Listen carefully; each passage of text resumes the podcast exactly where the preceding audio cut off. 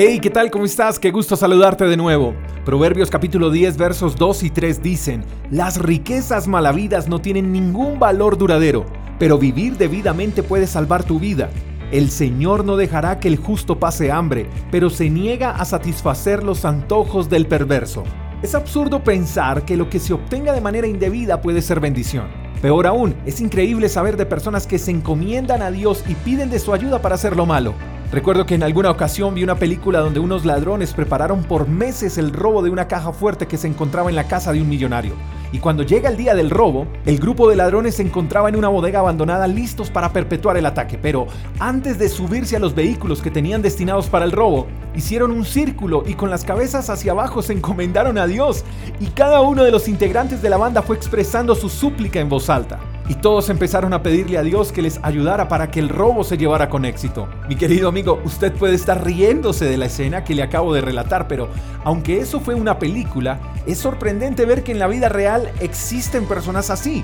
Quizás no se encomiendan a Dios para robar, pero sí pretenden bendecir a otros con dineros mal habidos, pensando que en el momento en que la otra persona reciba ese dinero, ese dinero deja de ser mal habido.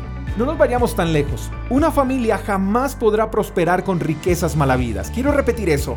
Una familia jamás podrá prosperar con riquezas malavidas.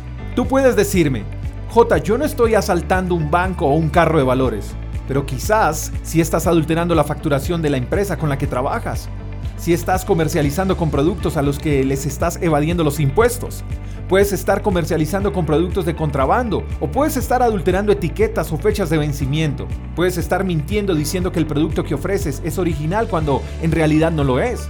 Podría incluso quedarme hablando de miles de situaciones de las que se pueden generar riquezas malavidas. Y el tema aquí no es hablar de negocios, sino de integridad, porque sin importar qué hagas y cómo lo hagas, dentro de ti hay un anhelo o un deseo por el que estás trabajando o por el que estás orando para que se pueda materializar. Pero dice la palabra de Dios que Él se niega a satisfacer los deseos de los perversos, de los que hacen lo malo, de los injustos. Pero también dice que no dejará que el justo pase hambre. Eso quiere decir, mi estimado amigo, que el que es justo siempre tendrá provisión el que es transparente, honrado, leal, justo, correcto, íntegro, no le faltará ningún bien porque Dios lo recompensa. Quiero hacerte una pregunta. ¿Eres justo o perverso? ¿Estás haciendo lo malo o lo bueno? ¿Eres íntegro o deshonesto? ¿Por qué te lo pregunto? Porque según como seas, según como estés actuando, recibirás recompensa. Mi querido amigo, te mando un fuerte abrazo, espero que tengas el mejor de los días. Hasta la próxima. Chao, chao.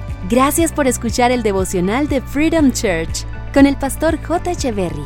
Si quieres saber más acerca de nuestra comunidad, síguenos en Instagram, arroba Freedom Church Call. Hasta la próxima.